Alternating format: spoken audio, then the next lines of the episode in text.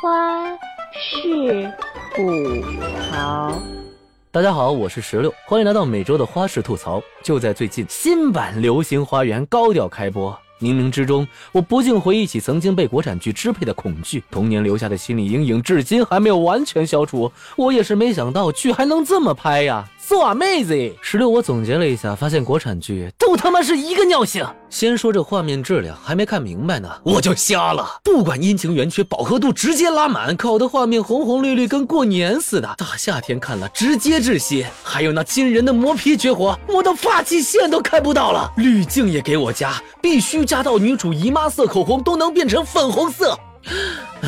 还有特效，不管观众膈不膈应，先啪啪啪一顿乱用。不是我夸，我觉得我村口的皮影戏特效有时候都比他们的特效好看。再加上一堆穿着各种紧身彩色小西装的男主和一身淘宝爆款的女主，托尼，你可放过我们，赶紧回去剪头吧。淑芬，你也跟着回去吧。客人点名要你洗头，回晚了该扣你工资了。说好的天价片酬呢？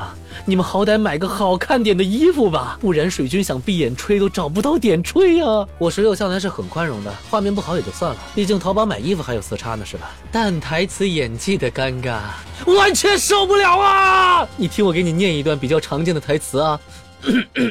如果能在这个世上选出三位最顶级的王老五，他一定位列其中。这个男人叫任浩明，任浩明是一家慈善总会的会长，他具有最古老的哈布斯堡家族贵族血统。这个家族的成员曾出任过神圣罗马帝国皇帝、奥地利皇帝、波西米亚国王、西班牙国王、葡萄牙国王和墨西哥国王。以上这段出自霸道总裁的极致神剧《白衣校花和大长腿》，大家评评。身份地位全靠旁白吹，而且吹牛也不会吹，编剧怕是缺心眼儿吧？你想吹也得建立在事实的基础上啊，对吧？来，你看我给你示范一下，看，迎面向我们走来的是喜马拉雅最帅的男主播石榴，帅气与性感并存，简直是少女定向狙击手行走的春药，十三亿的奇迹。至于演技，这里就不展开说了，主要是节目时长有限，我怕我吐起槽来刹不住啊。被鞭尸无数次的陆小葵的声音，至今仍在脑海不断回荡。除此之外，低智商的剧情设定也是完全看不下去啊！二十年前的套路用到了今天，在国产剧中，当你和你对象都快死的紧要关头，你巴拉巴拉抱着人一顿动情表白，大哥，你是想换对象吗？赶紧幺二零抢救一下！还有啊，几十个人围着主角打架，那么多人，每人吐口水都能淹死他了，非得一个一个上。一场以多欺少稳赢的比赛，你非得打成回合制，大哥你也忒秀了。